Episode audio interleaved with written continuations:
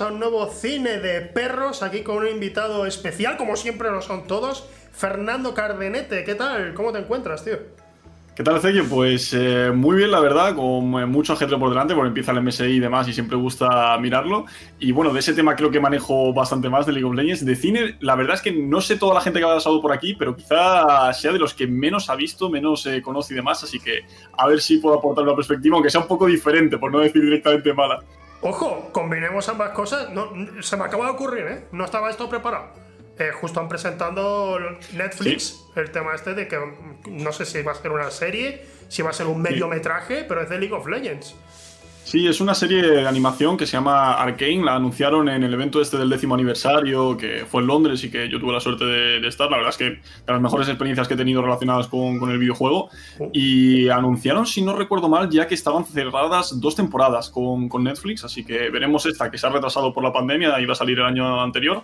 Se ha adelantado Dota una vez más a, a League of Legends, que por cierto tengo entendido que está bastante bien, el de Sangre de Dragón, que también lo han renovado, pero no lo he visto todavía y muchas ganas eh, porque creo que el universo de League of Legends es increíble eh, para todo este tipo de cosas y llevamos viendo un montón de tiempo algo más que el típico vídeo de temporada, de hype y todo eso y el tráiler la verdad es que yo creo que cumple las expectativas con creces, así que a ver qué tal. Claro, entre, entre mis amistades, toda la gente estaba diciendo que, que, joder, que sí que es verdad que el LoL tiene como un universo, un lore muy exquisito, pero que todo se queda en la descripción de los personajes y algún detalle en algún vídeo, pero claro, los vídeos no dan para tanto. Y estaba, esto yo, vamos, desde que entré en los esports, ahora ya más de dos años, eh, lo que estaba siempre pidiendo todo el mundo era, por favor, por favor, eh, serie, película, haced algo más, haced algo más, haced algo más. Y la verdad es que yo, o sea, yo no soy, sabes, yo no estoy muy metido en el mundo de League of Legends, el TFT es el máximo que, que me meto ahí y para eso pues no miro el lore ni nada, la verdad. Sí, nadie lo mira realmente. Es decir, es, un juego que, no te fijas en la historia. Es decir, no creo que nadie me un campeón porque le gusta la historia que tiene detrás y eso ya la miras en consecuencia de que te gusta mucho el muñeco. Y luego también es un lore que, como decías, es muy rico, pero también ha estado, yo creo, muy maltratado porque, bueno, le han pegado 400.000 eh, giros, que si había invocadores y excusas para ir a pelearse a la grieta, ahora de repente no existen, se inventan otro mundo. Además, es eh, bastante complicado eh, que tenga coherencia. Creo que los antecedentes de algunas cosas similares que hemos visto, como la película de Warcraft y demás, pues no han sido gran cosa, por lo menos desde mi punto de vista, pero confío en que va a salir eh, bien, porque eso ya nos han enseñado que si animes con lo de las guardianes de las estrellas, que si cositas más en 3D, como lo de Echo en Zaun y demás, yo creo que va a quedar muy guapo y lo único que lo puede chafar son las expectativas tan grandes que hay. la gente quizás yo entiendo que haya, haya un poco más de expectativas de lo normal, porque tú dices, ¿no? Eh, generalmente cuando sale contenido de videojuegos para el cine o para series, eh, hay, esa, hay esa traslación. Generalmente todos nos solemos ruborizar y decir, o oh, no, esto no se parece en nada a lo que, a lo que hubiéramos hecho si hubiéramos tenido oportunidad. Y yo comprendo a la gente se, se caga un poco de miedo con eso, pero también hay que reconocer que, por ejemplo, The Witcher, la serie que ha sacado Netflix, Netflix también, sé que se basa más en los libros, pero sin embargo, todos los que hemos jugado los juegos estamos pensando, hostia, tiene, tiene ese aire, tiene hay algún episodio que otro que tú dices, mmm, es puro The Witcher, tío, tiene, tiene diálogos muy parecidos incluso. Entonces, me, yo creo que el hecho también, no solo, no quiero decir que Netflix sea una garantía, sino que Riot esté ahí porque claro, Netflix sí, Netflix estará produciendo o no sé si distribuyendo solo. Yo creo que más distribuyendo casi, porque ya hicimos también el documental este de Origins, que funcionó yo creo que bien, así que será más eh, distribución en mi opinión. Claro, es que yo pienso que esto es puro Riot, que esto sale de Riot originalmente. Entonces yo, ahí fidelidad al producto va a haber al 100%. La cosa es que esto lleve a más gente a gente que nos, los que no nos queremos meter en LOL, a que nos guste eso. Yo, yo, creo que 100%. Yo le he visto buena pinta. Sí, que aparte, bueno, se hace mucho la broma de que Riot Games es casi como una compañía discográfica o de audiovisuales en general que enmascara todo eso con un videojuego, ¿no? hemos visto que sí que hay reventando los billboards y, y, demás. Yo creo que han demostrado con creces la calidad que tienen al hacer productos audiovisuales y esto va a ser un paso más. Que te pueda gustar más o menos, pues bueno, como, como todo, pero el efecto neto creo que es indiscutiblemente positivo, salvo que sea una Bazoff increíble, que haya una aliada que flipas con los eh, actores de doblaje, como con Memorias de Dune algo así, que esperemos que, no, y no creo que lo hagan por el historial de Riot, pero no sé. Yo creo que va a traer a gente nueva, a gente que estaba un poco desconectada de la IP, la va a volver a traer, porque en el fondo se suele tener una vinculación importante con el juego si has estado un tiempo dándole. Yo creo que va a ser un, positivo para todos los sentidos, vaya. Yo la, verdad es que en ese sentido, sé que, sé que Netflix no ha inventado esto de contratar a gente famosa de actores españoles y, o incluso cómicos para, para hacer doblaje. No han sido los primeros. De hecho, a veces ha salido bien. Noches es. Es Rec si todos conocemos José Mota y Juan Muñoz, que pensábamos, bueno, ya verás tú esta mierda. Y es uno de los doblajes al castellano de los más queridos que hay. Eh, pero sin embargo, en general no es así. Generalmente es una mierda, ¿no? Es lo, es lo que ha pasado Memoria de no ocurrió. Eh, también ocurrió. Eh, esto, joder, sabe me sabe mal esto porque parece que estamos tirando mierda, mierda a los actores cuando la culpa no es de ellos, la culpa es de quien haya dicho pillemos a actores que no son actores de doblaje para hacer el asunto. Ha pasado también con la película esta que, han estrenado recientemente en Netflix, eh, Mitch, Mitch, no me acuerdo cómo se llama, una de animación. Creo que vi a comentarlo, pero y con Alex el Capo también demás, pero no, no recuerdo cuál era ni, ni la he visto, pero es una vi un clip y tenía pinta también de bazofia. Es una película que ha hecho Sony y los, los padres mm, protagonistas de la película están interpretados por Leo Harlem y Kira Miró. Y claro, nunca han trabajado en algo así y pasa por lo de siempre, que la gente, he visto a gente que, que, está en contra totalmente de ver películas con subtítulos diciendo la voy a ver con subtítulos. no, no, me da miedo, me da miedo empezar a verla porque yo quiero, quiero verla en castellano, pero si realmente está tan bajo, macho.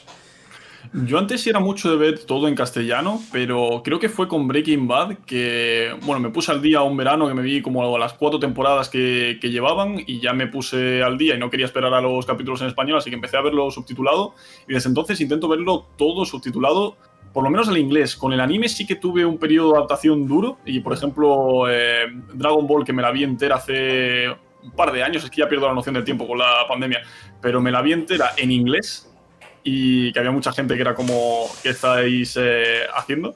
Y, Perdona, eh, el gato. El gato acaba de, echar una bola de pelo descomunal aquí ahora mismo. No se corta, no se corta. Eh, no tengo papel. Estas cosas. Rebeca, no se corta. A ver. Seguimos. Rebeca, por favor. Si, necesitas cortar, cortamos porque creo que mi compañero de piso se ha ido a correr y se ha ido sin llaves y me parece que me están llamando para que le abra. Así que no puede salir peor pues, todo. desvelamos que esto no es en directo, cortamos. hemos vuelto, hemos vuelto, no ha pasado nada. Eh, no ha habido ningún tipo de incidente aquí con, con el gato, alguno, no pasa nada. Eh, estamos hablando de ¿Del LOL? sí, del tema del doblaje y, demás, que, yo recuerdo eso, que sí veía todo en español y luego ya me pasé al, subtitulado con lo de Breaking Bad, que la verdad eh, me cambió bastante la serie. Fue eso y el otro detonante fue The Walking Dead, no me acuerdo en qué temporada era, la de la cárcel, no sé si es la segunda o la tercera, creo que la tercera, ¿no? La segunda es la del pozo ese que está en la granja, que es un la coñazo. Segunda, la segunda es un aburrimiento y ya a partir de la tercera dicen que es más entretenida. No, no la he visto, pero creo que la cárcel es la tercera por ahí. Sí, yo creo que la dejé por la quinta o algo así. Pues en la tercera hay un momento, aquí lo siento de spoilers, pero bueno, que hay un personaje muy importante, que se le muere un personaje muy importante para él también, y sale de la cárcel después de hincharse ya palos a todo el mundo porque quiere que le maten eh, por despecho, y en español se ríe bueno, perdón, llora que parece que se está descojonando por eh, la muerte de esa persona. Y probé a ponerlo en, inglés, que por entonces me suena que en mi casa teníamos Imagenio o algo de esto, como un servicio que podías cambiarle el, idioma. Y noté tantísima diferencia que dije, vale, eh, nunca más, nunca más vuelvo a las cosas eh, en, español dobladas, en este caso, a pesar de que creo que hay gente que hace un excelente trabajo. Y con el anime sí que me ha costado un poquito, porque se me hacía raro en el japonés no enterarme de nada de lo que estaban diciendo porque lo que me raya que flipas es ver que mueven la boca y no están diciendo lo que están diciendo y reconocer lo que están diciendo mientras mueven la boca. Pero luego con series como Dark lo he intentado, pero no puedo, tío. No puedo verles mover la boca en alemán, a pesar de que no sea apenas alemán, y luego escucharlo en, inglés. Y la, la, tuve que dejar, no, no podía. Bueno, y dice ese, de, dice ese del anime, pero por ejemplo, cuando a mí, a mí me gusta mucho, por ejemplo, ver el cine japonés, coreano, y, y la forma que tienen de hablar, por ejemplo, en el idioma coreano, tiene un deje al final de las frases que no lo tiene el español. Entonces, cuando estás viendo una película doblada, de una película coreana doblada, queda súper raro, porque dejan la boca muy abierta al final y tal. Es una tontería como una casa grande la mayoría de la. Pues yo he visto Parásitos en español. Perfecto. O sea, está bien doblada, la verdad es que tiene un buen doblaje. Pero algo de lo que tú comentas es totalmente cierto. Y es que las series y muchas películas no tienen ni el presupuesto ni el tiempo mm. para hacer un buen doblaje. Con esto no estoy diciendo que los actores de doblaje sean malos, estoy diciendo que, que, después esas voces están bien metidas, por, por, decirlo resumido muy mal, ¿vale? Bien metidas en la película. Entonces, por ejemplo, el otro día estaba viendo El Señor de los Anillos, la comunidad del anillo la vi en el cine. Y el sonido, el doblaje que tiene al castellano es buenísimo, pero no solo por los actores de doblaje que tenga, sino por la calidad que hay en la edición de ese audio. En el que Gandalf está al otro lado de la casa y se escucha realmente la reverberación que habría en el doblaje, o sea, en, la grabación original. Pero, claro, eso no es así en todas las películas, eso es en las, las más tochas. Ahí sí hay un buen doblaje muy elaborado, muy trabajado. En el resto es tirar para adelante y, vamos, vamos allá. Entonces, por ejemplo, yo sé que con Marvel, pues no, no, va a pasar esto porque están muy bien dobladas y hay un, hay un mm. presupuesto ahí y hay un trabajo duro detrás increíble. Pero en otras, pues el trabajo sigue siendo duro, pero lo que falta es el tiempo y con el tiempo pues, pierdes calidad. Así que. yo creo que a veces es incluso más duro, porque yo he visto eso, vídeos y demás de actores de doblaje, porque me interesa el, tema. De hecho, hay uno, no me acuerdo ahora mismo cómo se llama, es de la familia esta que, que son padre, hijo y, y hermana también. Jenner, eh, Jenner. Eso, los, los Jenner. Jenner. Michelle Jenner, sí, sí.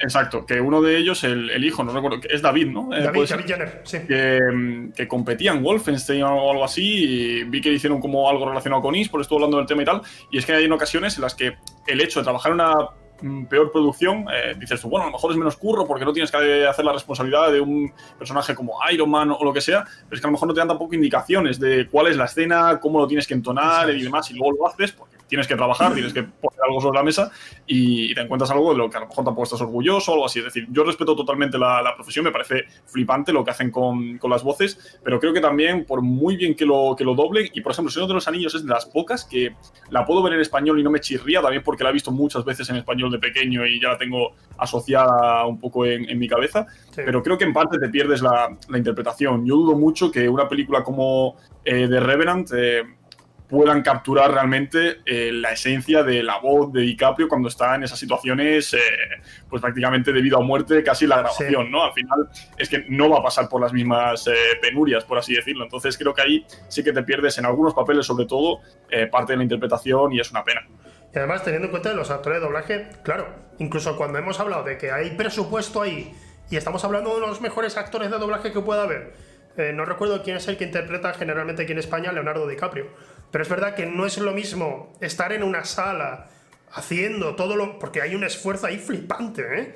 Hay, hay una capacidad psicológica para intentar meterse en la escena al máximo que es alucinante. Pero claro, nunca va a ser lo mismo que la persona que realmente está ahí. Igualmente, esto es algo que se ha hablado en Twitter hace poco. Mm, igualmente, hay actores de doblaje que lo que hacen es mejorar la actuación del actor, porque mucha gente piensa que eh, lo dijo, lo dijo ¿Quién fue? ¿Quién fue? Fue Elena, Elena de Lara, que estuvo aquí, y dijo que la gente aquí en España piensa que Bruce Willis actúa mejor gracias a Ramón Langa, que es el que le pone la, voz aquí en España y es buenísimo. Pero originalmente le escucha y tú dices, uy, vaya, no es lo mismo, quizás no suena tan bien. Y no solo, por la no solo es por la voz que tenga, sino porque la interpretación así es mejorada. Pero no es la norma. La verdad, lo que, lo que tú dices, yo también suelo ver dobladas. A mí me gusta ver las pelis eh, dobladas cuando es algo, pues, entretenimiento, tiramos para adelante. Pero incluso así, cuando pasa lo de que se nota que en una película no ha habido tanto presupuesto para el doblaje, me, chirría, estoy como, ah, pero, pero no suena así, si están en una habitación de este tipo no sonaría así. Y, me pongo nervioso, así que solo ponen la subtitulada también. Otra, otra cosa que me raya también muchísimo es eh, los típicos actores que tienen ya unas voces muy asociadas, que si Morgan Freeman tiene una voz súper característica y, demás, cuando veo esa voz en otro personaje, es que ya no puedo verla, ya no me puedo centrar en la escena porque estoy escuchando a Morgan Freeman y me saca completamente. Es decir, supongo que es una espada de doble filo lo de tener una voz tan asociada a alguien. Son muy buenas, son muy características. A mí personalmente me sacan por completo de la actuación de otra persona y pues ahí también tengo que ir irremediablemente a la versión original. Claro, claro, claro. A veces sucede como un algo mágico, ¿no? Eh, que pues Christian Bale es interpretado en España por Claudio Serrano, pero Ben Affleck también. Así que cuando Batman es Christian Bale y de repente ahora Ben Affleck eh, será ahora Batman, eh, y que se une la misma voz aquí, es como, bueno, pues que siga su curso, ¿no? Que Claudio Serrano siga interpretando siempre a Batman. pero sí que se hace raro, en lo que tú dices, que mm. especialmente Morgan Freeman, porque el actor de doblaje Morgan Freeman tiene una voz muy característica. Y, pasar de, Bueno, imagínate cómo era con Constantino Romero, tío. Y tú, te acordarás, vamos. Sí, o el, que hacía de, Gandalf, ¿no? También, que, murió hace no mucho, me parece que fue una lástima. Tenía un canal de YouTube recitando poesía y demás, y era precioso, vaya. Eh, se te encogía el alma cuando lo escuchabas. También es eh, demasiado característica, no, no puedes eh, replicarla. Se hace, se hace raro. Em, algo que estabas comentando antes también con tema anime. Eh, voy a preguntarte, porque creo que, creo que eres el primero al que pregunto, y aquí, por aquí ha pasado Trusi, por ejemplo, pasó Noah, que sé que también le gusta mucho el anime y eso. Eh, ¿Qué pasa con, con, Ataque a los Titanes? O sea, ¿tú, tú ves eso? ¿Lo, has estado viendo? La gente se volvía eh, loca durante los anteriores meses. Los domingos era domingo de Attack on the Titan y estaba, estaba todo el mundo religiosamente reunido para hablar de la serie. Eh, todo el mundo poniendo la, rana esta en Twitter de me agrada informarles de que es domingo de Shingeki no Kyojin. Yo no viví el, el, boom de la primera temporada, sí que luego he visto vídeos analizando un poquito y demás, también para ponerme al día cuando iba a empezar la cuarta, porque tengo una memoria terrible y pierdo muchas de las conexiones, porque además es un anime que sí que tiene muchos momentos que cuando los vuelves a ver dices, hostias, esto ahora que he visto lo que ocurre tiene mucho más sentido, ¿no? Y sí que tengo entendido que cuando salió lo reventó, eh, a menos escala que ahora, porque ya se ha vuelto ultra mainstream, al nivel de que todo el mundo ya conoce prácticamente Attack on Titan. Y creo que pasaron bastantes años hasta que salió la segunda o hicieron un parón de la segunda a la tercera, que además también cambió mucho el estilo, porque la primera es básicamente hostias y un poco eh, como sorpresa y demás de cómo que se han cargado este personaje y, demás. Y la segunda ya empieza un poco más desarrollo de personajes, más lenta, más politiqueo y ahí creo que la gente se vino un poco abajo, pero en general me parece quizá la mejor puerta de entrada. Yo esto lo digo sin. Yo soy otaku, pero no me considero aquí una referencia ni, ni, nada. No he visto suficiente anime como para tener aquí una cátedra ni nada. Pero sí me da la sensación de que es la mejor puerta de entrada que puede tener alguien a día de hoy eh, al anime. Y diría que de los animes modernos es, pues, quizá el más influyente en, en todos los sentidos. Y eso, combinado con los memes, eh, con algunos personajes como Levi, que eh, se convierten ya también en un poco icono, etcétera eh, yo creo que es lo que hacen que tengan ese, ese fenómeno. Y yo en parte también agradezco el ver un capítulo a la semana. Es decir, está muy bien el binge eh, watching y para capítulos de 20 minutos hay veces que se te queda corto, pero luego hay algunos como el séptimo me parece de esta temporada, que me acuerdo que me lo puse, me lo veía siempre los domingos eh, para dormir, siempre me pongo algo desde 2014 creo, me metí un colega la mala costumbre de ver cosas para dormir y, me acuerdo de vérmelo dos veces, de terminarlo y decir, voy a volver a verlo porque me he quedado flipando. Es el mejor capítulo con diferencia de la temporada. Y creo que eso no lo he hecho con ninguno, salvo quizá con algún momento muy puntual de Haikyuu. Pero ha sido, ha sido brutal la, temporada, la verdad. Es que todo el mundo eh, ha sido un evento que, que, que veía todo el mundo hablando de ello, pero, pero a todo, todo el mundo en Twitter. Digo, es que yo hay veces, hay animes, que esto ya lo he comentado, no voy a volver a ponerme aquí pesado con esto, porque si te gusta, pues para adelante. Pero a mí hay eh, las series en particular y muchas otras de anime, lo que pasa es que no me, no me llego a creer nada, porque eh, comprendo que el anime pues es muy exagerado en cuanto a las reacciones humanas y demás. Y yo estoy como, tío, no puedo, no puedo. Y, poco, a poco, ¿eh? poco a poco me estoy metiendo más dentro del anime, estoy viendo más cine y eso. Pero es un cine no te voy a decir que sea más occidental, porque yo no considero, por ejemplo, Akira como que tenga un estilo muy occidental, pero sí me parece más universal. Mientras que Attack on the Titan en particular me parece mucho más eh, para el público asiático y sin embargo lo ha petado porque imagino que tendrá más calidad de la que yo supe ver en su, en su principio de lo que vi. Pero, pero no soy capaz de entrar. Y, y, me pasa con muchas series de anime que digo, no, no puedo, tío. No puedo. A mí me pasa también, ¿eh? me, pasaba incluso hace años con la típica que te recomienda todo el mundo, que además dice, no, no es la típica, es más adulta, más serie y tal, que es eh, Full Metal. Y me acuerdo que vi el primer capítulo y dije, hostia, qué interesante, te plantean incluso debates de si religión contra ciencia y cosas así. digo, vale, puede, puede estar bien, pero sí es verdad que en la mayoría, eh, luego hay animes que son eh, muy, están muy alejados de lo que son los, habituales, los típicos sonen y demás, que son la estructura ABC de chavalitos eh, pegándose, pero mm, incluso en Full Metal había capítulos que decías que no puedo con la estética infantil o los momentos estos de relleno totalmente, pues eso, infantilizados, supongo, porque se dirigen también a un público, aunque sea por la estética, no por el argumento más de ese target, y me sacaban muchísimo. Ya supongo que en el pacto de incredulidad o algo así he comprado un poco parte de esos códigos y los, eh, los dejo pasar y ya está. Pero Attack on Titan sí que tiene algún momento de ese estilo, pero creo en general es bastante más eh, adulta, por los temas que trata, básicamente. Ya, ya, ya, claro. No, no sé, eh, estoy pensando de vez en cuando, digo, tendré que verla, no sé, es que si tendrá algo, tío, o sea, Tampoco hay que forzarse. Yo, sí es verdad que a lo mejor em, en fenómeno. Eh, no creo que haya llegado a la cota de Juego de Tronos, por ejemplo, todo el mundo comentando cosas en redes sociales y demás, pero dentro de este entorno de anime y todo eso, pues probablemente sí habrá sido reciente lo más eh, de ese estilo. Pero yo, por ejemplo, Juego de Tronos recuerdo que todo el mundo lo comentaba y sé cosas de Juego de Tronos porque era imposible no comerse algún spoiler o ver alguna escena en redes o lo que fuese, o referencias. Pero yo recuerdo que cuando estrenaron la serie, no me acuerdo qué año, qué año fue, em, yo solía viajar con, con mis padres eh, con, una caravana, nos cogíamos la caravana, salíamos de Granada rollo a las 6 de la mañana y nos íbamos pues a lo mejor a Alemania o algo así en, en verano y, nos pegábamos todo el trayecto en coche, entonces yo aprovechaba para ir leyendo en el, en el trayecto. Eh, porque antes no me mareaba, ya soy un puto viejo y me, y me mareo. Y recuerdo leerme el, primero de Canción de, Hielo y Fuego, y justo salió la serie cuando volví. Dije, bueno, voy a ver eh, un par de capítulos, ¿qué tal? Y lo tenía tan fresco que entre una escena y otra decía, pues aquí se han fumado 40 páginas, que es normal, es una adaptación, y se han dejado un montón de detalles que a mí me parecían interesantes, y me chocaron tanto también las imágenes que tenía yo en mi cabeza algunos eh, personajes, de cómo eran incluso físicamente y lo que vi, que no, no pude verla y, no la he visto y ya está. Y es como, ¿cómo no has visto Juego de Tronos? O si, no te llama la atención, pues antes, ¿sabes? Es lo bueno de que haya tanta oferta, que siempre vas a encontrar algo que te llame la atención.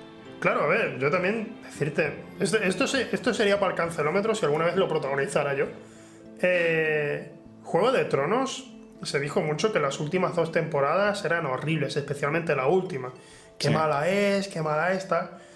Y yo cuando la vi dije, sí, o sea, ha bajado algo en la calidad, pero es que, o sea, yo no creo que sean unas últimas temporadas malas, pero tampoco pienso que lo anteriormente visto sea una obra maestra. Obviamente hay, hay una maestría a la hora de conectar tantísimo con el público. Nos pasa a la mayoría que fuimos a ver Avatar, estamos diciendo, bueno, pero no es para tanto. Ya, pero hazlo tú para convertir una película que no viene de nada, que no es nada de Marvel, nada de, que se haya visto anteriormente, es algo totalmente nuevo, conviértelo en la película más exitosa del mundo por, entonces. Eh, entonces con Juego de Tronos ya había una fanbase, digamos, con el tema de los libros, pero la gente empezó pues a flipar más. Yo creo que a partir de la muerte de Ned Stark fue cuando la gente ya empezó a volverse más loca y todo el mundo empezó a hablar de la serie. Y al menos fue cuando me interesó a mí, que dije, ah, han vuelto a matar a Sean Bain en, el cine, vale, de acuerdo, veamos de qué trata esto en particular. Y... Pero sin embargo, o sea, era, pues, pues, es una serie que es muy entretenida, pero que muy entretenida. Mm. Y. Pero no sé, hay alguna temporada, recuerdo la segunda temporada, que tiene sus eventos importantes, pero me pareció más bien aburridilla y, yo qué sé, y al menos en la última, pues no hay descanso. Lo cual, por un lado, creo que está mal, porque deberían haber dejado más tiempo para desarrollar el personaje, especialmente pienso yo de Cersei Lannister, ya que es la, que está mejor interpretada para mi gusto. hay muy buenos actores en esa serie, son increíbles, pero Lina Headey eh, eh, se come la pantalla y su personaje, no sé si era tan ¿cómo decirlo? Tan o sea, tan recordado en los libros como es en la serie, porque en la serie se come ya la pantalla cada vez que sale. Y claro, en la última temporada, como tú no la has visto, no sé, no, pues no sabrás, pero, pero ella, su personaje se reduce a una mujer que mira por un balcón con, y ya está, no, no hace nada más. Ya. Y es una pena. Es una putada cuando eso pasa. Es una pena horrible. Entonces, no sé, tío, cuando, cuando todo, este, todo este tema de los grandes eventos suele pasar esto, que ya he oído, ya he oído, con Attack on the Titan precisamente, que a la vez que estaba terminando, la, o sea, la última temporada de la serie que ha salido, estaba terminando, también estaba cerrándose lo que es el manga. El manga, sí. Y ya estaba yo escuchando gente decir, pues vaya mierda el final del manga, menuda mierda, menuda... Y digo, ya empezamos. Ya empezamos otra vez, ¿sabes? Buah, es que esto es lo mejor que ha parido Japón en la historia. Y ahora de repente, cuando no es exactamente como tú quieres, es una mierda, vaya basura, ya, ya empezamos otra vez el ciclo. Y me lo veo venir, me veo venir que, que, si lo hacen en el anime así, otra vez va a haber mucha gente enfadada. Yo, yo no lo he leído, ¿eh? manga no, no leo, la verdad. De, pequeño sí recuerdo comprar algunos tomos de estos que te venían por fascículos de One Piece, pero, hmm. pero poco más. Eh, lo dejé porque si no, si me tengo que comprar, no sé cuántos tomos son, pero miles me, me arruino. Pero mm, sí que lo recuerdo un poquito con Perdidos, eh, que creo que fue el predecesor en cuanto a tanto seguimiento global, de hecho a nivel transmedia. Es una serie que, de hecho, la volví a ver en, la pandemia eso me, lo he planteado muchas veces. La gente que a lo mejor ahora ve Los Soprano, que no he visto unos cuantos capítulos y no me terminó de, enganchar, la, acabaré viendo seguro, pero Los Soprano o Un Perdidos o Un Juego de Tronos, cuando lo vean dentro de X tiempo, que será muy difícil valorar... Eh, por qué era tan importante, porque ya no es solo que digas, bueno, eh, el águila este que ha aparecido en el, capítulo de Perdidos se, nota que está hecho con eh, cartón piedra y es feísimo. Eso ya es cosa de. se ha quedado desfasada por los efectos especiales, pero lo que fue el, movimiento, el, fenómeno alrededor es muy difícil de tener un, pulso sobre, sobre ello y creo que era buena parte de lo que hizo la serie. Yo recuerdo que un colega me dijo de verla eh, me acuerdo en una casa de un pueblo que, tenían mis abuelos y demás, y que se venían rollo en verano y todo eso. Y el primer capítulo no me gustó mucho. Me dijo, dale un try que empieza un poquito lenta, pero luego, luego te gustará. Me enganché, pues eso sería tercero o cuarto la ESO, es decir, no tenía nada que hacer con, con mi vida. Me la fumé en dos meses, me puse al día con la emisión eh, del momento y recuerdo que el último capítulo se emitió en cuatro a la vez que todo el mundo y demás. Y los mismos que me metieron en la serie eh, a ellos les dejaron quedarse en su casa la primera hora de, clase y luego verla, llegaron y me la, espolearon, me la los hijos de puta. Y más allá de que me pilló un rebote de la hostia, sí que al final me decepcionó eh, muchísimo. Pero también en Perdidos me dio la sensación de que como tuvieron la movida aquella con los guionistas, que eso es algo también que si tú la ves ahora se te pierde el contexto, pero creo que fue después de la cuarta que tuvieron una huelga de guionistas o algo así, y se nota que ahí la serie empieza a hacer aguas, que empiezan a hacer unas pajas mentales que luego es prácticamente imposible resolverlas y el final, por un lado o por otro, iba a decepcionar, eh, incluso si fuese bueno, por lo que dices, ¿no? Es un movimiento tan grande que es imposible que llueva a gusto de todos. Yo creo que en el momento te puede decepcionar y puedes soltar el típico hot take en Twitter y demás, pero luego es como, vale, pues esta obra la ha hecho esta persona y es su obra, la ha disfrutado bien, la ha disfrutado no, pues ya está, y sigues con tu vida. Y sin más, eh, la gente como que le da demasiada bola a esas cosas, yo creo. Claro, la semana pasada precisamente estuvo aquí Quintana y soltó una, amenaza directa a Damon Lindelof, el creador de Perdido. Soltó una amenaza directa a él, en plan, yo, yo si pudiera, le, mataba, ¿sabes? Estaba, estaba volviéndose loco. Eh, como, como es el estado habitual de Ángel también, hay que decirlo. Eh, pero la verdad es que, por mi parte, yo no, nunca había visto Perdidos y empecé a verla recientemente y dije, tío, o sea, sé que la mayoría estamos acostumbrados a que algo debe tener un final perfecto. Breaking Bad Breaking Bad tiene un final perfecto. Pero tiene. pero tiene el final que todos sabíamos que iba a tener.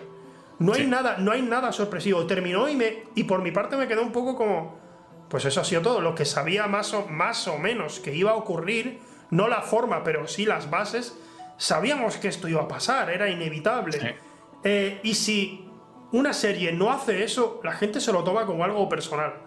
Y con el tema de que también hay la diferencia del fanservice, ¿eh? porque en Breaking Bad sabías que iba a pasar y probablemente es lo que pedía mucha gente, pero no es fanservice, es, es Ah. la dirección que tenía la serie en, en todo momento. Yo recuerdo que a pesar de saberlo, me acuerdo de levantarme pronto antes de ir a la universidad, bajarme el capítulo, ponerme los subtítulos y demás, y meterme en la ducha pensando, esto se ha acabado y he perdido una parte de, de mí ahora mismo en este trozo y la, y la zona, la escena con Baby Blue y, y demás entra perfecta, la música Sí. es idónea. Entonces, ahí, por ejemplo, no me parece fanservice, pero sí que parece que si no haces lo que todo el mundo espera, aunque no encaje con lo que ha sido la dirección de la trama, te vas a la mierda por eh, la reacción del público. Fan, fanservice habría sido que Walter se hubiera puesto a pegar tiros él solo, ¿sabes? Y se hubiera cargado a todos en un tiroteo o algo. Como, wow, ha vuelto el Walter, pero esta vez está más loco que nunca. Cuando no encajaría nada con, con No. él, la verdad. Eh, no sé, es, eh, es algo curioso porque lo, lo que te estaba diciendo, el tema de finales, ¿no? Que decepcionan. Y yo recuerdo mucha gente que dice, no, el, el final de Juego de Tronos arruina la serie. Y digo, pero no digas eso, porque la serie sigue teniendo momentos que son inolvidables. A pesar de lo que he dicho antes de que la serie, para mi gusto, no es mm, lo más grande que he visto nunca, sí que tiene momentos que a nivel global volvió loco a, todo, a todo espectador. Y claro, con, con Perdidos me está ocurriendo que digo, yo sé cuál es el final de la serie, sé- porque me lo- me- al día siguiente, al llegar a clase, estaba yo estudiando bachillerato y todo el mundo estaba hablando de la, de la serie. Y había Normal. unos poquitos que defendían el final y una gran mayoría que estaba mm, a rabiar. Y la cosa es que yo ahora me pongo a verla y digo, tío, pero ahí entiendo que el final sea decepcionante, sí. Pero quizás por eso estoy disfrutando más del camino, que era lo que decía JJ Abrams, que era lo importante. Y hay episodios que me parecen una auténtica locura. Y digo, si, si llego a hacer caso a toda la gente que decía, no la veas, no merece la pena porque el final Ah, es decepcionante. Me hubiera perdido historia de la televisión. ¿Sabes? Así que, joder, joder, pues, pues, mm, yo creo que el tema del final realmente suena, suena un poco a excusa lo que, lo que dijo JJ Abrams de lo que más importa es el camino, no, no el destino. Eh, suena a excusa porque creo que era una excusa directamente, como, tío, no, no hemos podido salvarlo de otra manera. Pero sí que tiene razón, a pesar de, que- de ser quien es, el que lo dice, tiene razón. Eh, hay, hay películas que mm, comprendo que durante dos horas, si haces un final que es anticlimático sin quererlo, sin buscarlo, pues tiene un poco más de delito porque es una película. Pero una Está serie. mucho más controlado, es un paquete Claro. más cerrado, sabes el principio y el final claramente en una serie muchas veces. Bueno, no sé exactamente cuál sería el proceso creativo en Perdidos, pero hay veces que empiezas y no sabes cómo vas a terminar o que te piden Sí. una extensión de la serie cuando ya se nota que el chicle no da más de sí y a ver cómo la terminas. Eh, a mí eso me está pasando con Shameless ahora mismo, la versión americana, la británica no, no la he visto, a pesar de que me han dicho que es eh, más sórdida y que es muy buena, pero es una de mis series eh, favoritas. Las cuatro primeras temporadas me parecen una locura y son de mis favoritos algunos eh, momentos, pero la serie se nota que lleva años que va de capa caída. Yo me la voy a terminar, la, la undécima, no la he empezado todavía, pero la, la- la veré por el cariño que le tengo a la serie Sí. y no invalida una cosa a la otra, ¿vale? Pues en el cómputo general, la serie, si la tienes que poner a valorar una sobre otra, pues probablemente no la pongas en un eh, top 5 o lo que sea, que tampoco es que sea yo muy fan de esas cosas. Pero no, no desacredita todo lo, lo anterior, ni muchísimo menos, y se puede disfrutar sin más. Yo lo único, pues, por ejemplo, con Sword Art Online, que me ha pasado hace poco, el típico anime también súper famoso, que ha tenido un montón de repercusión y tal, ese es a lo mejor uno que sí le diría a la gente, después de haber visto una parte importante, no lo veas. No porque el final sea una mierda, sino porque es que lo que hay en medio tampoco lo vas a disfrutar, salvo que busques esto muy concreto. Pero con Claro. Perdidos y este tipo de obras, aunque sea por el impacto en general, que es por un poco lo que yo he visto Sword Art, yo creo que te lo puedes ver sin problemas. Al final, si es que es- hay muchas formas de entender, yo creo, el cine, las series y demás, y de hecho esto, conforme me hacía el café antes de, de empezar, eh, recordaba una conversación con, con Berenjeno por Twitter después de 1917, que Sí. a mí me pareció un, un peliculón, y él, él me respondió algo como, está muy bien realizada y tal, pero la historia es floja de cojones, y es como... ¿Y qué? Es decir, no necesito más de esta película. Hay películas que serán muy buenas en el apartado artístico, en cuanto a la idea del autor, otras que serán de eh, cómo están realizadas, otras que simplemente pues, te meten en tensión. Las de superhéroes para, eh, no sé, un tema yo que sea aspiracional o de entretenimiento, lo que sea. Es decir, hay mil maneras de afrontarlo y dependiendo de lo que quieras, eh, pues lo vas, a, lo vas a encontrar. El problema es ir con unas expectativas diferentes a lo que vas a consumir. Si vas a consumir una película de superhéroes, no puedes esperar un cine de autor o una Claro. trama lo Nolan y tal. Yo creo que ese es el único problema que te puede generar, pero para gustos colores. que tiene, o sea, ¿qué problema hay? De- de- precisamente Nolan, aquí presente, eh, es culpable por un lado, por, para, en algo bueno para el cine y por otro para algo malo, eh, de hacer creer a la gente, no quiero insultar a Berenjeno aquí, pero como me dijo que no quería venir al programa porque no le gusta hablar en cámara y tal, pues sí, es un insulto para Berenjeno, ¿vale? Vete a la mierda, Berenjeno, por no venir al programa. Eh, que cuando, cuando pensamos que una película es demasiado sencilla, la asociamos a una historia simple, esto no está bien. ¿Por qué? Porque Nolan. Porque Nolan, la verdad es que ha sabido conectar con el público como pocos lo han hecho, creando historias que son, a priori, pues más complejas de lo que estábamos acostumbrados anteriormente. Y ha habido como una ola de, bueno, pero es que esto no es como lo que hace Nolan, que es mucho más complicado. Como ya, pero ¿quién ha pedido eso? Eh, eh, porque, ¿Por qué ahora todo tiene que ser así? Ocurrió ya con Mad Max eh, Fury Road, que la gente estaba un poco. Pero no tiene argumento. Digo, sí, lo tiene. Claro que lo tiene. Lo que pasa es que no están hablando todo el rato. Ni, todos son filósofos contando sus mierdas. Lo siento de nuevo, Nolan. No quiero. Al final le acabo metiendo mierda. No, pero. Pero, pero especialmente en 1917. Podría parecer que, claro, como solo son dos personajes por aquí y por allá pues tiene menos historia que, por ejemplo, Dunkerque. Sin embargo, tiene más argumento que Dunkerque. Dunkerque, me, encanta Dunkerque precisamente, es una película que es muy complicada en cuanto a nivel eh, de acción, ¿sabes? A lo que mm. va ocurriendo en los personajes y tal, pero su argumento es supervivencia. Y, no quiere nada más. La película no, pretende ser precisamente la, la, nueva gran obra maestra de Nolan en ese sentido. Lo que quiere es concentrarse es en la supervivencia del ser humano. Eso es lo que va a tratar la película. Y sin embargo, 1917 trata mucho más que eso, para mi gusto. Entonces... Entonces, tío, o sea, que no, no, tiene que desmerecer uno a la otra. La gente las compara, por lo que sea, cuando son películas muy, muy distintas. Sí, la guerra, pero ya está. Aparte de eso, son súper distintas. Entonces. Como si me dices que tiene que ver con una película basada en el amor, un Romeo y Julieta, porque hay una pequeña subtrama de amor entre el soldado y la muchacha esta que se encuentra en las ruinas. Pues oye, un huevo y una castaña, ¿no? No tiene nada que ver. Eh, una cosa que dijiste, bueno, lo dijiste ya hace un buen rato, pero se me ha quedado en la cabeza, es que estaba haciendo la serie de Attack on the Titan, creo que era, y mm. que hubo un episodio que lo volviste a ver enseguida. ¿Eso es, ¿Eso es algo que te haya pasado con otro producto? ¿Con alguna película que tú ya la, hayas terminado y hayas dicho, esto es increíble, tengo que volver a verlo ahora mismo? No, no, no. Diría. no aguanta tus eh, desacreditaciones. Se ha marcado, se ha marcado un Dallas. Ya está su sonrisa. Luego, te manda para el juzgado. Eh, pues eh, no te sabría decir. Sí que hay, películas que me han impactado bastante. Y aunque sea por el ambiente que había, por ejemplo, con, con Endgame, sí que recuerdo decir, no estoy viendo una obra maestra del cine, pero el ambiente de la sala sí que te generaba una cierta adicción cuando. Eh, ¿Endgame o Infinity War? No, sé cuál de las dos eh, fue. Creo que fue con las dos, de hecho, tanto con el Snap como con el Avengers eh, Assemble. El, ambiente que había en el cine, eh, yo creo que es un poco comparable. Me parece que incluso lo puse en Twitter a lo que sería para mis padres o las generaciones anteriores el, el look Soy tu padre de, de Darth Vader, ¿no? Creo que tuvo ese momento wow que dices tú, esto me, me gustaría volver a verlo. pero mm, diría que no. Es decir, sí que me pasó, por ejemplo, el, el, sábado que vi un clip de, los lunes al sol, inmediatamente me puse la, película, pero volver a verla del tirón, mm, diría que no. Quizá con el truco final, hablando de, Nolan, con The Prestige, que es una de mis películas favoritas. Es buenísimo. Eh, de hecho, yo creo que de las mejores que tiene Nolan, y no se suele hablar tanto de, de Está infravalorada por lo que sea. No, sé qué pasa. Cuando la gente dice, oh, es que Nolan se está haciendo pelis complicadas desde El Caballero Oscuro. Es como, bueno, pero, el truco final está ahí, la conoces. Es buenísima. Y aparte que coincide que, que, Christian Bale es también de mis actores favoritos y que Scarlett Johansson pues eh, queda eterna. Así que bueno, tengo motivos de sobra para, para ver eh, la película.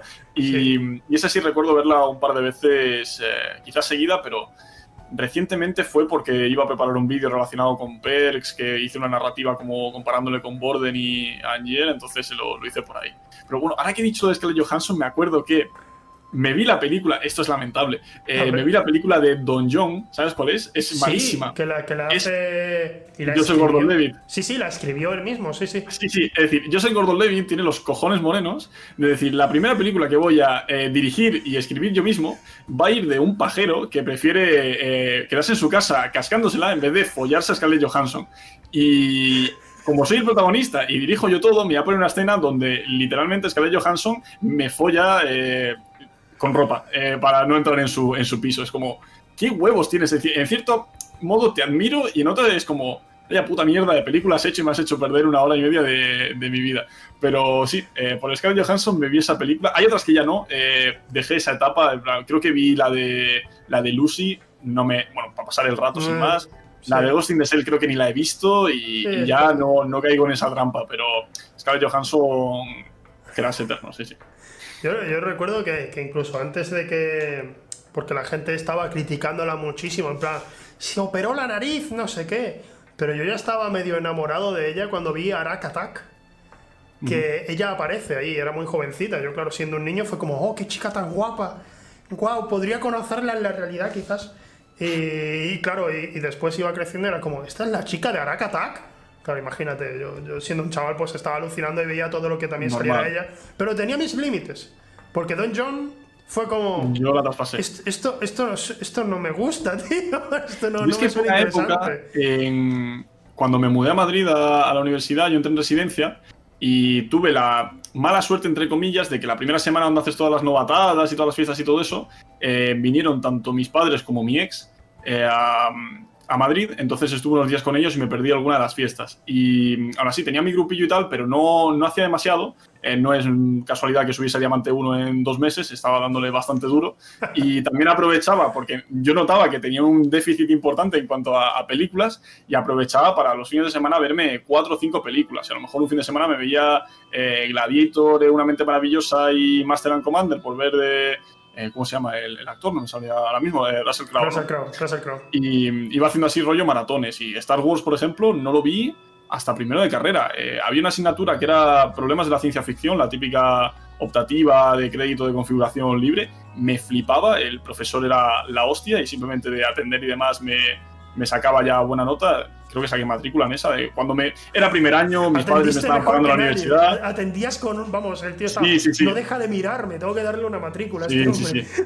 Era, era primer año, era como mis padres me están pagando la universidad en Madrid, vamos a intentar llegar a la beca. No me la dieron por una profesora que de hecho ahora creo que está en Podemos. Eh, ¿Cómo se llama? No me acuerdo. Era, es hermana de una corresponsal de Radio y Televisión Española que por su culpa no llegué a la beca de excelencia. Pero en fin, oh. eh, mi preparación para ese examen, eh, porque una de las, uno de los temas era Star Wars y las influencias budistas que tenía y japonesas y todo eso, eh, mi preparación para el examen fue enchufarme las seis películas en el fin de semana y, salió bien.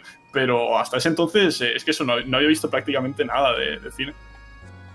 Ostras, pues, pues joder. Yo, ahora volviendo a lo que habías dicho, una recomendación aquí para el público, no la puedo poner en la sección de eh, películas con menos de un 6 en Film Affinity, porque estoy seguro de que tiene más nota. Pero igualmente que mucha gente conoce, Déjame salir. Eh, esta película que hizo Jordan Peele, del chico este que es negro y está saliendo una chica blanca y ella le invita a su casa y empieza. Es un poco de terror, ¿eh? es muy interesante esa película. No, la he visto, pero me suena el título. Y bueno, si es de terror, no creo que la vea porque odio las películas de terror. No, no te, no te preocupes, no es tanto de terror eh, eh, te recomiendo mucho que la veas. Déjame salir, se llama, ¿vale? Pero igualmente una película anterior se llama Déjame entrar. Esta sí puede darte algo más de miedo. Que trata de, una, de un niño que empieza a tener una, vecina y esa vecina resulta ser una, niña que es vampira. Pero claro, una niña, ¿sabes? Vampira a saber la edad que tendrá. Eh, el tema es que esa película tiene una escena al final, en una piscina, que, lo, que lo haya visto se acordará, se acordará seguro. Porque yo me quedé con la boca abierta, estaba viéndola con mi padre, me quedé con la boca abierta. Termina la película, porque termina justo un poco después de eso. Y dijimos, vamos a ver la escena otra vez de la piscina, por favor. y la vimos como dos o tres veces después de eso, en plan, increíble, es increíble como con tan poco ha hecho tantísimo. Eh, eh, eh, por, por, eso, a lo mejor si es de miedo, pues a lo mejor no tienes tantas ganas de ver esta. Pero de aquí ha salido la recomendación para déjame salir, para, por si la quieres ver, ¿vale?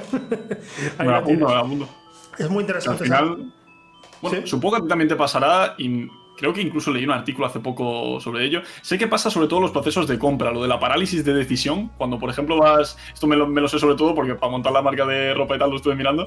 Y la gente se raya muchísimo, eh, más allá de que casi todo lo que se compra es, negro. Eh, si le das la elección de, por ejemplo, 20 colores o 20 modelos de fit y demás, la gente se raya y dice, paso, me voy, eh, no, no compro. Porque no tienen la capacidad de tomar esa decisión o se paralizan. Y yo creo que nos pasa con Netflix, con bueno, el catálogo en general que tenemos de todo, que te tiras casi más tiempo buscando algo y luego te das cuenta de que ha pasado. Me pasó el, el, sábado que digo, voy a ver el nuevo de Boku no Hero. No estaba, no estaba subido y, digo, bueno, pues me voy a buscar algo. Y entre que me puse a buscar y tal, acabé mirando cosas de las elecciones porque ya se me había pasado más tiempo de lo que iba a echar eh, viendo Boku no Hero. Así que yo todas las recomendaciones las agradezco para no tener que pasar por ese proceso de ver qué, veo. Pues ahí tienes una, bueno, tienes un par en caso de que te atrevas con Déjame entrar, que es muy interesante esa película. Cuidado que tiene dos versiones, la original y la versión americana, que me dijeron que es interesante, que está bastante bien, tiene un buen director. Pero pero la buena es la original, para mi gusto. Eh, bueno, vamos a pasar ya, porque al final eh, vamos, vamos a dejar ya estas, eh, de hablar de, tonterías, te imaginas, sí, por lo buena. Y vamos a pasar a lo que la gente está, está esperando, por favor, que es el cancelómetro.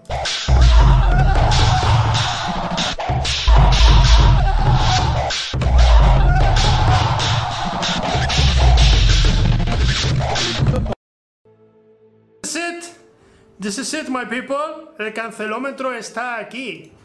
Eh, precisamente tengo que decir que aquí nuestro invitado, Fernando, ha sido antes muy, muy sincero y ha dicho que, que bueno, que, que él no tiene tantas opiniones cancelables, pero ojo, que, que, que Misra es el que tiene el puesto ahora mismo, el primer puesto y soltó las mayores locuras posibles. Así que, así que yo creo, yo creo que a lo mejor puedes reventarlo más de lo que piensas. Así que bueno, no sé. ¿Qué, qué nos traes?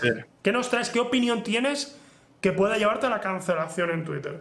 Claro, es que me has dicho series, películas, videojuegos y lógicamente en cuanto a videojuegos a mí se me considera bastante terrorista por jugar cosas como Timo, Carme y demás eh, y decir que son disfrutables, pero eso no creo que cuente como... ¿Cómo, como... ¿Cómo qué? Eh, ¿Qué has dicho? Como yo en el LOL eh, maineo cosas como Karma, Timo, etcétera, que se consideran de absoluto terrorista y que mereces la muerte por ello. hasta yo sé que coger Timo, porque yo, yo, yo cuando empecé a jugar al LOL, lo poco que pude eh, jugar al LOL, vi que Timo era asqueroso. O sea, era, indudablemente asqueroso. Y ahora me dices que, tú lo, que tú maineas Timo.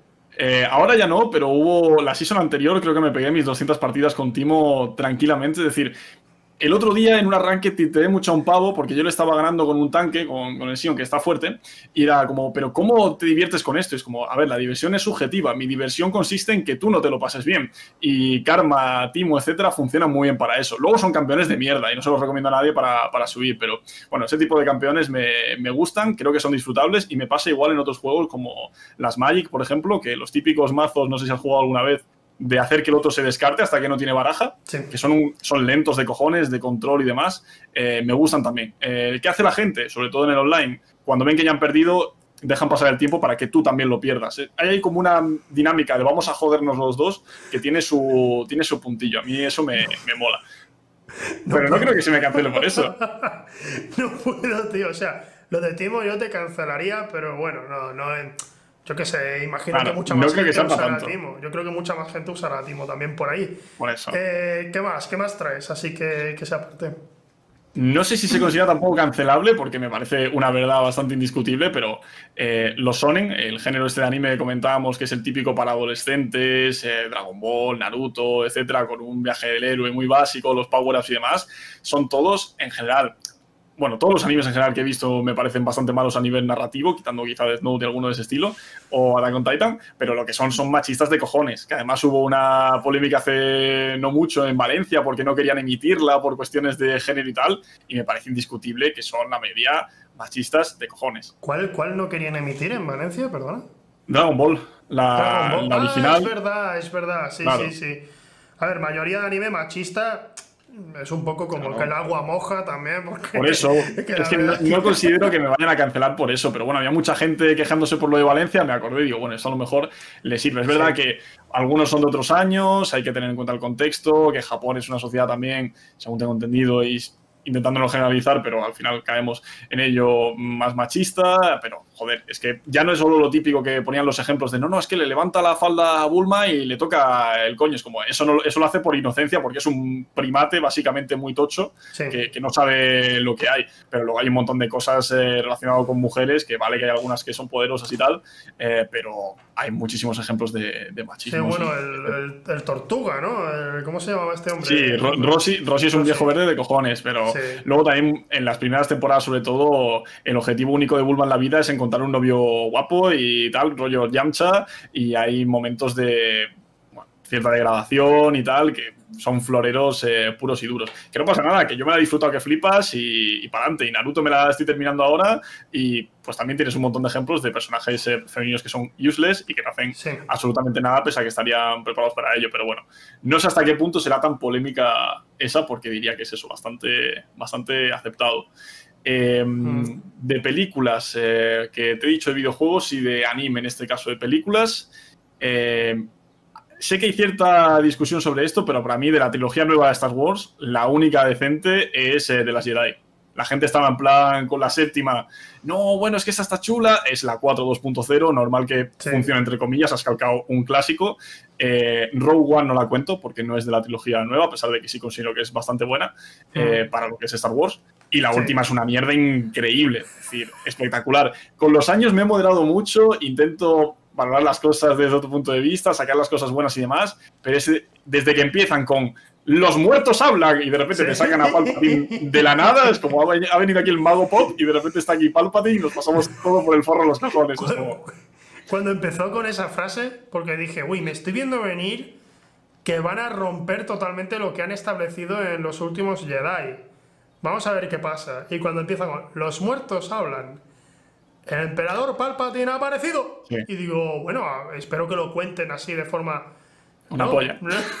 no, o sea, y, y, además, no solo eso, es que todo, todo el camino que, habían llegado, que había llevado, para mi gusto, de forma bastante efectiva, eh, Ryan Johnson en, la anterior, especialmente con el, con el personaje de Kylo Ren, que era un poco como, tío, o sea, estoy muy harto siempre de este hombre es malo, pero llegará un momento en el que será bueno, porque cae bien a la gente.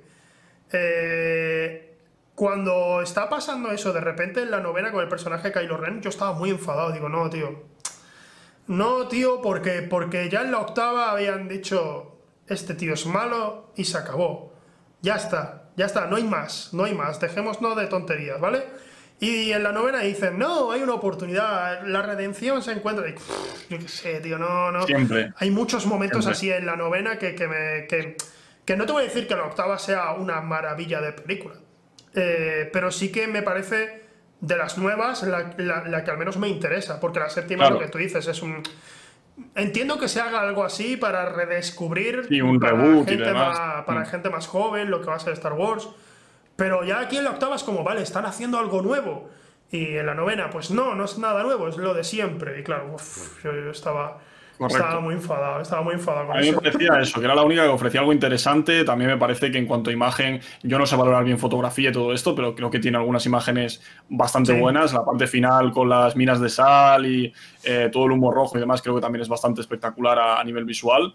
Y si no recuerdo mal, me suena haber leído una, una crítica de, Pedro Ballín en la, vanguardia, que me gustó bastante, así que si a alguien le interesa un poco saber eh, opinión, creo que tenía, fue hace tiempo, así que quizá me, equivoco, pero ahí creo que tenía bastantes puntos en común y de la novena sí que recuerdo también, eh, porque sí que me gusta mucho cuando salgo del cine ponerme a mirar eh, críticas y reviews y, demás para complementar también lo que he visto, para ver si hay algo que a mí se me ha escapado, que me parecía una cosa y de repente cambiarme la opinión.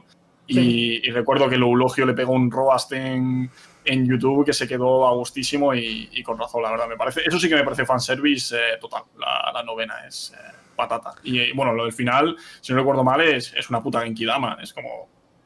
¿Qué estamos haciendo aquí? Es como, venga, los Jedi, ponen las manos que nos vamos a cargar a este tío. No sé, me pareció, me pareció una mierda. Y Y luego eh, tenía algún rollo eso, pero de no he visto Juego de Tronos y demás, que no considero que sea cancelable. No sé si cuenta en cuanto a, videojuegos, pero lo meto aquí ahora que está un poco de moda con, con Marbella Vice. No entiendo el roleplay, tío. No sé por qué a la gente le gusta el roleplay. Lo he visto, he consumido bastante, de hecho, a raíz de, de Marbella. Y es más, eh, ahora que se ha anunciado que van a desaparecer los foros de Medistation, yo recuerdo rolear en, en Medistation escribiendo con 15 años, con 16 y demás, cosas lamentables. Es decir, eh, no creo que haya nada bueno ahí, más allá que mi nostalgia. Eh, pero, joder, entiendo el roleplay si hay como una historia detrás y demás, que estoy seguro que los servidores tochos, eh, forasteros y demás, según tengo entendido, la gente lo respetará muy bien y se montarán historias de la hostia. Pero yo la mayoría de las cosas que he visto en Marbella, que de nuevo, totalmente respetable, que la gente lo vea si lo disfruta, pero me parece un, humor bastante infantil, mucho de culo cacapedo pis, eh, vaya, vamos a follarnos a este, llegas, eh, no me gusta lo que dices, te pego un puñetazo y demás, que es como, pues no, no, le veo el encanto. Eh, con algunas cosas me puedo llegar a reír, pero no le veo el encanto como para estar dominando, eh, aunque saque un evento, tantísimo este tema. Pero lo dicho, a quien le guste que lo, que lo vea me parece respetable y algunas cosas estarán muy guapas, pero yo no, no entiendo, tío, no entiendo. Eh, quizás soy ya un boomer y no me ha quedado un poco lejos, pero no lo entiendo. O sea, no, yo... Mm, por un lado, tengo que decir estoy de acuerdo, por otro, yo quería entrar, yo quería entrar, pero precisamente para hacer algo que yo veo que le falta mucho al roleplay, que es que, o sea, hay gente ahí que no... Digamos que por mucho que crees una historia, tienes que tener una capacidad para crear una historia. Y yo, yo, he visto algunos ahí que sí saben hacerlo, en, Marbella claro. he visto a varios que saben hacerlo, pero la inmensa mayoría no. La inmensa mayoría dice, pues vamos a matar, ¿no? Y, y dicen Que también es normal porque es un server más casual con muchísima gente que no ha hecho roleplay en su vida y también era de esperar que fuese un poco más eh, jauja. Por eso digo que habrá servidores que no he visto donde sí que hay unos personajes bien construidos con sus fichas que se rigen un poco a ese trasfondo y entiendo verlo como quien se pone una serie, ¿no? Lo único con una cierta interacción y en, otro, en otro entorno. Ahí sí que creo que puede estar bien, pero el roleplay en concreto, así más eh, jaja, no, no, no lo comparto la figura de un máster eh, allí controlando, mm, creo que vendría bien en un, o sea, un servidor que hay 150 personas, a lo mejor no. Pero algo más pequeño sería muy interesante desarrollar una historia ahí, que cada uno se le otorguen ciertos personajes o que ellos los creen y digan, vale, pues mm, vais a tener que hacer cierto tipo de cosas y no tenéis que saliros del personaje en estas misiones.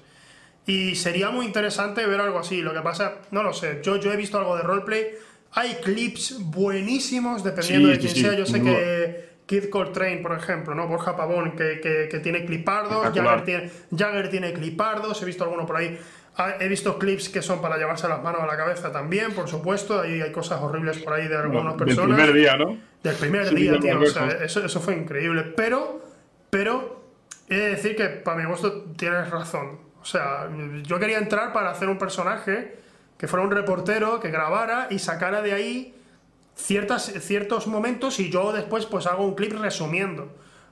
Porque a mí, pero esto me pasa a mí en general con el streaming. Dos horas viendo a alguien haciendo el tonto. Es demasiado. Uf, tío, es que, es que no. Prefiero ver los resúmenes, ¿sabes? Eso es lo que me gusta a mí. Así que, bueno, estoy de acuerdo, es lo que quiero decir, estoy totalmente de acuerdo contigo. Sí, sí, eh, es, imposible seguir toda la acción y, y, eso creo que tiene muchísimas posibilidades como medio tecnológico, por así decirlo. Es decir, me flipa que se pueda recrear Marbella y todas las interacciones de marcas y todo. Eso me parece flipante. pero es rollo metaverso, que es un tema que me interesa también bastante y del que no sé lo suficiente. Pero en concreto, esta implementación, por así decirlo, no, no casa conmigo en absoluto. Claro, claro, claro, lo entiendo. ¿Tienes alguna más? O bueno, esto la verdad está bien, ya tengo una puntuación aquí puesta. ¿Eh? Pues eh, yo qué sé decir, Harry Potter, por ejemplo, me parece puto useless eh, como personaje, no, no hace absolutamente nada, le carrilean en toda la vida. decir, espera, Harry eh, Potter, te refieres a. La saga te gusta, pero Harry Potter, el personaje. Las películas y los libros me leí hasta el quinto. a mi hermana, por ejemplo, le flipan, se los ha leído 50.000 veces. creo que tiene cosas súper chulas del universo y tal. He jugado los videojuegos, he visto las películas, pero el, personaje en sí de Harry Potter es useless, no hace nada en, en su vida. Es decir, ¿Cuántos momentos tira Harry Potter del carro? Eh, de pequeño no hace nada, es decir, es la madre que le pone como el, la protección esta o porque ha nacido así y ya está eh, rollo genética, no tiene ningún, ningún valor. Eh, y luego, conforme va avanzando, yo que sé, que al final es el puto, ¿cómo se llama? Neville, ¿no? El, de la... cosa esta que la recordadora es el que empuña la espada y demás. Es decir, no hace nada, le carrilean durante prácticamente toda la película. El único momento que recuerdas así, por lo menos que me venga a mí la cabeza, que digas tú, hostia, Harry Potter, es eh, en Azkaban con, con el Patronum que está ahí con todos los dementores ahí yéndole tal y se saca ahí el patrón. Y, ni eso porque, si no me falla la memoria, era el padre que lo estaba tirando. El padre no sé quién era que estaba tirando. No sé, eso ya no me, no me acuerdo bien. Pero en general me parece un carrilado de la vida que flipas. Y. Em, no sé, no mucho. Los Call of Duty por videojuego nunca me han gustado. decir, siempre ha habido alternativas de shooters que si Killzone, que si Battlefield y demás, que me han parecido mil veces más interesantes. A nivel competitivo lo respeto y demás, pero siempre me ha parecido un poco mata-mata y que luego habrá muchísima más profundidad y me dirá, no, no tienes ni puta idea. Efectivamente, no juego en Call of Duty en mi vida, pero nunca me han gustado. Y, de Naruto, en este caso de Shippuden, eh, spoilers, eh, porque lo acabo de ver y demás, pasa lo que habías dicho tú con Kylo Ren, que llevaba una dirección el personaje y dices tú, me gusta esto, no sé por qué tal. Hay uno que es, eh, supongo que habrás visto alguna vez los clips de Rock Lee, el que tira las pesas y de repente se vuelve Cristo. Vale, pues el maestro de ese se llama Gai y es un Paco que no sabe hacer nada. Es decir, en, Naruto están los ninjutsus, los genjutsus y el taijutsu. Taijutsu son las hostias, ninjutsu son los sellos eh, y luego el genjutsu son como las ilusiones, que son sobre todo ah. técnicas ópticas. Pues este pavo es un Paco, al igual que su padre, que no, tiene talento para nada. Solo sabe pegar hostias porque se ha esforzado toda su vida. Como el epítome del esfuerzo en una persona. Y su padre murió haciendo una técnica como que desbloquea ocho puertas del chakra y lo único que puedes hacer después de eso es morirte porque sobrecargas demasiado el cuerpo y no te da para más. Pues em, lo hizo para salvar a, su hijo, a, Gai, que es el del que estamos hablando. Y Gai hace lo mismo contra uno de los malos finales de, Naruto y, acepta su destino. Es decir, toda su vida ha ido dirigida voy a vivir de acuerdo a unas reglas basadas en que no sé hacer otra cosa que esforzarme y cuando llegue esto no me va a importar morirme porque lo voy a hacer defendiendo cosas que amo se pega con ese tío, ese tío le reconoce como el ninja más fuerte de todos, que es como para él una cosa loquísima. Y llega el puto Naruto, cuando ya encima su discípulo, que se llama Rock Lee, el que, el que tira las pesas, ha aceptado la muerte de su sensei y que va a continuar su legado y tal. Llega el puto Naruto con su power up estúpido de ya del final, que no tiene ningún sentido, no te crees nada, le toca y lo revives como, tío, este, este pavo había seguido su arco perfectamente, eh, no había necesidad, déjale que se muera, había cumplido su meta vital, es decir, que sí, de puta madre, está vivo, nadie quiere que se muera la gente, pero era perfecto su arco, ¿por qué tienes que tocar? Y me tocó muchísimo los, eh, los cojones. No sé si habrá gente que considera que Naruto ahí lo hizo bien o lo que sea, o viva ahí y lo, que lo revivan, pero me tocó muchísimo los cojones el otro día cuando lo vi. vale, vale, de acuerdo. Entonces, tenemos, vamos a hacer a recapitular, ¿vale? Tenemos que Mind, Timo y Karma. No sé si he escrito bien Karma, ¿de acuerdo? Sí, eh, La mayoría de animes machista y mierda. Los sonen, los sonen. los sonen. Bueno, sí. S-H-O-N-E-N. Star Wars, las nuevas. La 8 es la buena. El resto basura. Eh, correcto. Bueno, y lo del anime, quitaría lo de mierda porque en el fondo los disfruto. Es decir, son, creo que son flojos a nivel argumental. Pongo shonen, pongo shonen. No te enfades conmigo. Vale, me, estoy quedando sin tinta, ¿eh? Parece que quiere llevarte la contra de la pizarra. Pero ahí, pone shonen, ¿vale? No entiende el roleplay Harry Potter, el personaje es useless, Cod no le gusta y algo de Naruto, porque es, muy largo, es, muy largo, He ranteado, he ranteado por algo que no era suficientemente específico. tu puntuación es una buena puntuación, no es la más alta ni mucho menos, pero tu puntuación es Community, la serie Community, que fue cancelada, pero sin embargo volvió.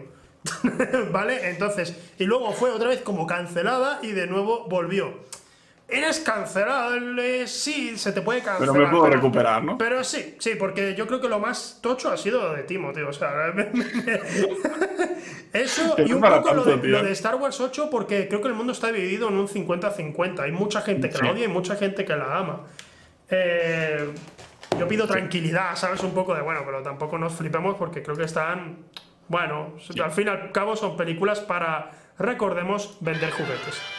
Correcto. De hecho, ahora que lo has dicho, me acuerdo de una serie que empecé, me moló y la cancelaron. También era pequeña, así que no sé si me quitaría. Bueno, tampoco lo creo que es ahora. Pero Flash Forward, tío. Me acuerdo que. Sí, salió después. Salió después de. O durante Perdidos. Recuerdo que salió y estaban como, wow, empieza la ciencia ficción en las series. Y estaba esa por ahí, sí, pero no recuerdo muy bien de qué iba ni nada, no, no lo recuerdo. Pues era como que llegaba un momento que todo el mundo se caía, le daba un vaído y se caía de repente menos un pavo o dos y estaban investigando por qué era el motivo, no me acuerdo bien. Pero la cancelaron como la segunda temporada y me tocó mucho las narices porque me estaba molando. Bueno, y tú estabas, mm, por último, ¿tú estabas viendo héroes? ¿Tú veías sí, Sí, sí, Bueno, creo que la he visto entera, pero no me acuerdo. Mi, cerebro ha borrado muchas cosas. Sí, no, no, también, también porque la primera temporada de Héroes es increíble y de repente sí. un bajón tan rápido. Sí, qué lástima, no, me acuerdo qué lástima. cuándo bajó, pero sí que recuerdo siempre que el personaje de Silas, de, sí, del LOL. Claro, en, en, Héroes es Sylar y en el ah. LOL está Silas que roba Ultimates a los demás. Es como que le roba su poder eh, definitivo, entonces yo siempre lo asocio con, es con Es una referencia, vale, vale, está Supongo, bueno, sí, supongo, supongo. Hombre, si se llama Silas, tiene que serlo. Por eso, por yo, eso. Pienso yo. Bueno, sí.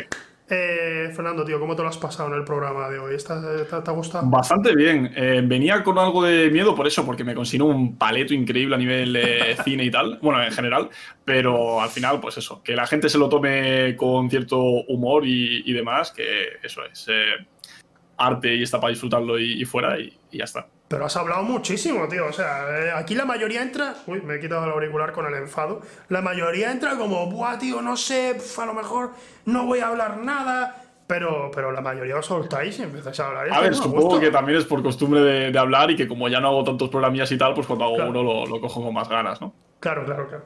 Bueno, pues muchísimas gracias por haber venido, Fernando. A ti, hombre. Eh, te, me tengo que comprar todavía, tengo pendiente la camiseta de eh, eSports Ruined My Life, que literalmente sí.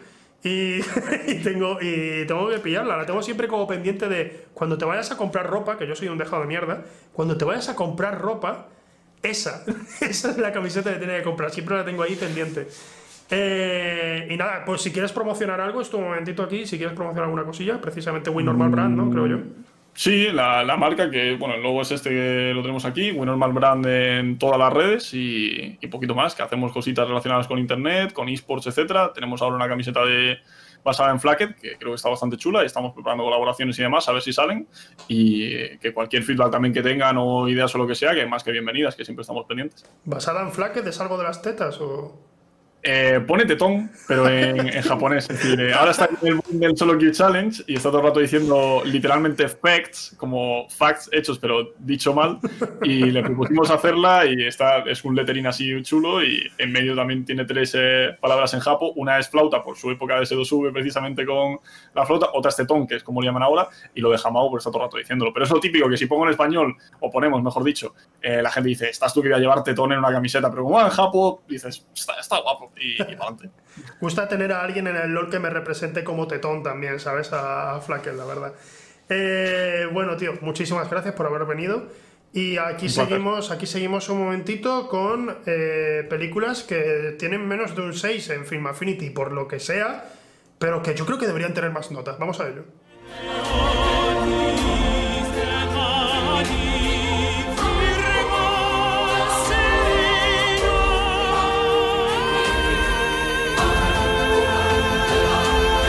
Y aquí volvemos con la sección favorita de absolutamente nadie.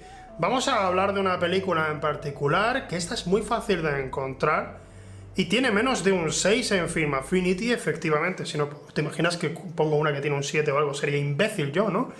Esta película se llama Lago Shimmer, Shimmer Lake, como podéis ver ahí. La tenéis disponible en Netflix. De hecho, salió hace unos cuantos años en Netflix. Es una película cuya referencia es muy clara. Memento. Vamos a presenciar un crimen y a partir de ahí vamos, vamos a ir hacia atrás.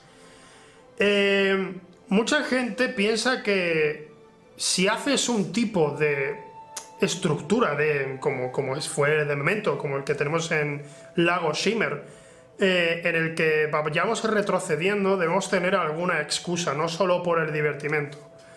Entonces le tienen puesto un poco una mala nota diciendo, pues no es para tanto, no, no me parece tan interesante. A mí sí me lo parece. A mí me parece una película bastante entretenida, eh, es divertida y sorprende. Entiendo que la estructura... ¿Por qué? ¿Por qué haría una estructura así si no tiene nada que ver con el argumento? Es que me da igual. Es que el resultado a mí me parece que, es lo suficientemente divertido y quizás no hace que la película sea la mejor, ni mucho menos de este tipo, no es un gran thriller, pero es muy estimable y creo que se merece más de un 6. Tiene actorazos, tiene un plantel de actores muy bueno, tiene especialmente a Ryan Wilson, que conoceréis como Dwight en The Office, haciendo un papel pero que muy interesante. Y en general creo que es una película que debería tener, tenerse en más consideración. Seguramente, a lo mejor no es esta la portada que más habéis visto en Netflix, pero la tenéis en Netflix, os lo aseguro, esta película, porque es original de Netflix, digamos. Y yo creo que vais a pasar un buen rato con esta película. La vi, recuerdo que la vi en un avión sin muchas eh, sin muchas ganas, la verdad. Dije, bueno, ya que he descargado esta, vamos a verla. Y me sorprendió muy para bien. Y recuerdo que cuando llegué de vuelta a casa la vi en el televisor porque me, pareció además que visualmente estaba, estaba más que correcta. Eh, entonces, yo la recomiendo muy mucho. Eh, esta película, la verdad, y creo que la tenéis ahí súper accesible. Para estar haciendo zapping, aquí tenéis una película que mínimo os va a entretener bastante. Lago Shimmer, Shimmer Lake, ahí la tenéis disponible. Eh, a todo esto, decir, ya volviendo un poco con el caudal del programa, tengo que hablar un par de cositas ahora. La principal, sí, este es el nuevo plano, jaja, os interesa. Es que a mí me parece más guay con el tema de tener ahí la pantalla, si no, a lo mejor algún día estar aquí Rebeca haciendo sus ediciones o jugando algo. Y me parece interesante este plano así como, como se ve, me gusta más, la verdad. Es mucho menos práctico, pero a mí me gusta, a mí me gusta más, la verdad. Em, espero que a vosotros os guste también, especialmente con el tema de tener ahí a Christopher Nolan. Y nada más, gente, muchísimas gracias por haber estado en el programa de hoy. Muchas gracias por haber estado aquí. Eh, os deseo lo mejor, os mando mil millones de besos. Y nada, la semana que viene volveremos, como siempre, con un invitado muy especial. Además, no es solo un invitado especial, es un programa especial. Es un programa distinto a todo lo que hemos visto hasta el día de hoy. No habrá ni cancelómetro. O sea, vais a flipar con el programa de Es una, es una rotura de culo increíble. Nos vemos la semana que viene, miércoles a las 8, aquí misma hora, S2V TV. Muchas gracias al equipo de S2V, como siempre, por Dios, por hacer que todo esto sea posible. Y nos vemos el miércoles. Un besito, gente.